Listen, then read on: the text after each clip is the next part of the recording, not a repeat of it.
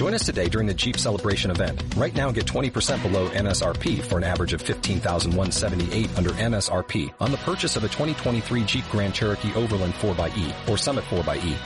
Not compatible with lease offers or with any other consumer incentive offers. 15,178 average based on 20% below average MSRP from all 2023 Grand Cherokee Overland 4xE and Summit 4xE models in dealer stock. Residency restrictions apply. Take retail delivery from dealer stock by 4-1. Jeep is a registered trademark.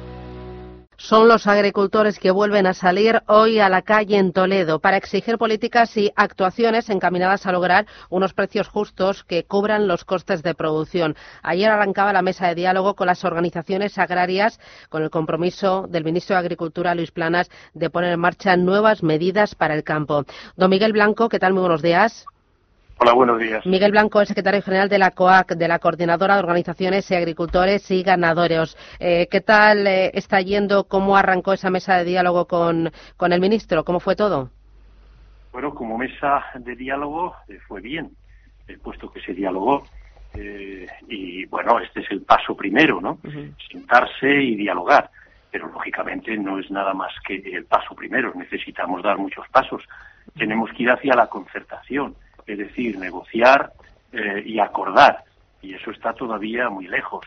Eh, ayer se nos ofreció como paquete principal, eh, que podría ser interesante, dependiendo cómo se concrete, la modificación de la ley de mejora de la cadena alimentaria.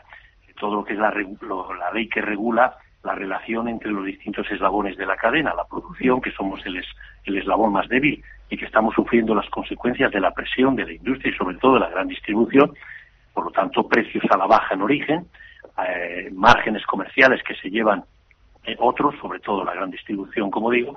Entonces, la regulación de nuevo de esta, de esta ley, que es la ley del 2013, pero que se ha quedado ya eh, corta, es la, lo que pretende el Ministerio. Por lo tanto, bueno, estudiar cuestión de costes, de márgenes, de precios en origen, etcétera, intentar la venta a pérdidas, evitar la venta a pérdidas, es decir, como una eh, como una cuestión evidentemente que tiene que, que ser eh, no solo prohibida, sino sancionada y gravemente sancionada.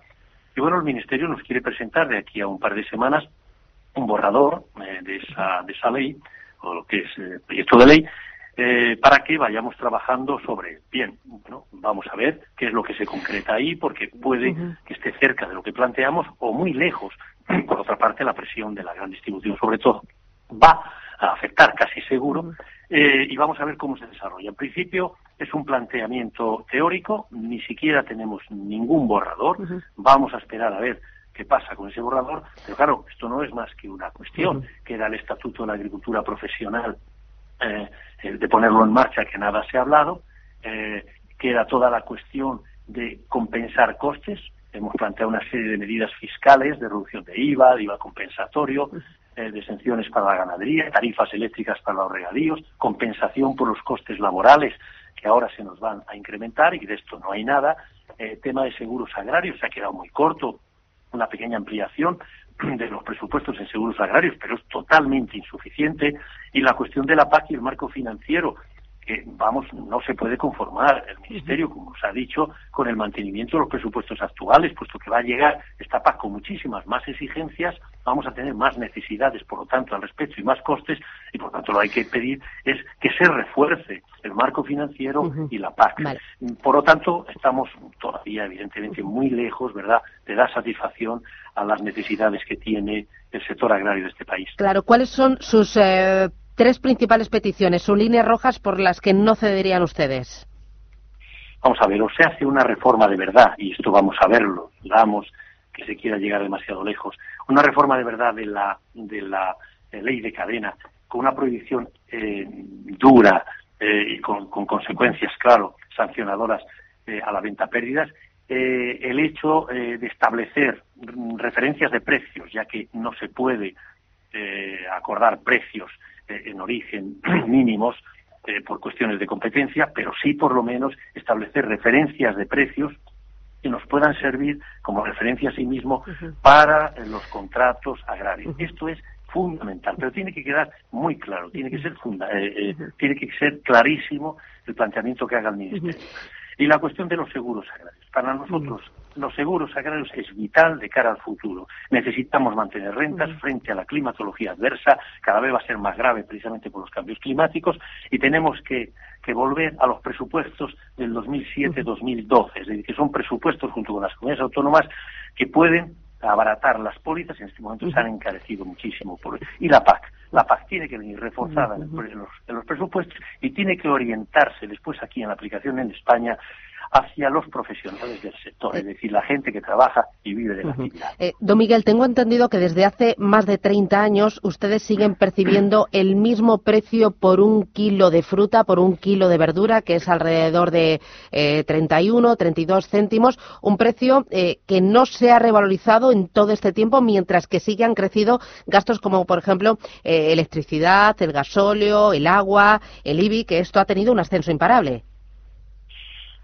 La electricidad nos ha subido desde su liberalización, entre comillas, más de un 100%. ¿Y, ¿Y lo que ustedes reciben por eh, ese kilo de verdura, de fruta en origen, se ha mantenido en este tiempo? No, no, no se ha mantenido. Sencillamente ha bajado. Se confía en que tenemos más productividad, ¿verdad? Pero claro, eso también exige más costes, se compra de semilla, abonados, etcétera, fertilización.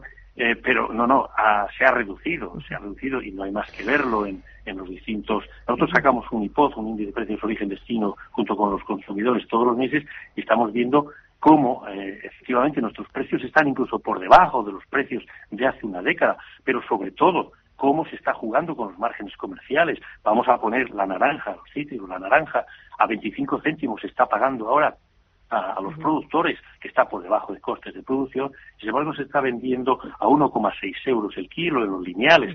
y está, esto es escandaloso, es decir, que a nosotros cada vez se nos pague menos, los costes se nos disparen, pero además hay unos márgenes comerciales que se llevan otros, sobre todo la gran distribución. Esto justamente es lo que hay que evitar a toda costa y esto es lo que vamos a ver si concreta el Ministerio de alguna manera en ese borrador que se nos presentará eh, próximamente. Pero de momento, como digo, estamos muy alejados ¿eh? De estar satisfechos o de que se nos dé satisfacción a los problemas que tenemos y es por esto que van a continuar a lo largo de febrero las, movilizaciones eh, convocadas. Mm, una cosa más, con el tema del salario mínimo, que ha sido otro coste añadido en las últimas semanas. Ayer la ministra de Trabajo decía que mm, no hay ningún dato que confirme posibles efectos negativos en los agricultores por el tema del salario mínimo.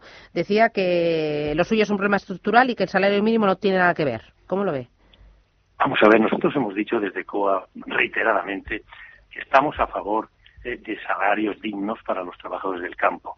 Pero al mismo tiempo, en fin, la ministra de Trabajo y el gobierno en su conjunto tienen que entender que de la misma manera también exigimos eh, precios dignos y rentas dignas para los agricultores que tienen que pagar esos salarios. Hombre, vamos a ver, en dos campañas, en dos años, haya subido un 43% el salario mínimo y por lo tanto el conjunto de las cotizaciones a la seguridad social y por tanto los gastos laborales, esto no es poca cosa. Si todos los costes aumentaran en esta proporción en dos años, desapareceríamos en muy poco tiempo. Por tanto, ¿cómo no va a influir? Pues claro que influye.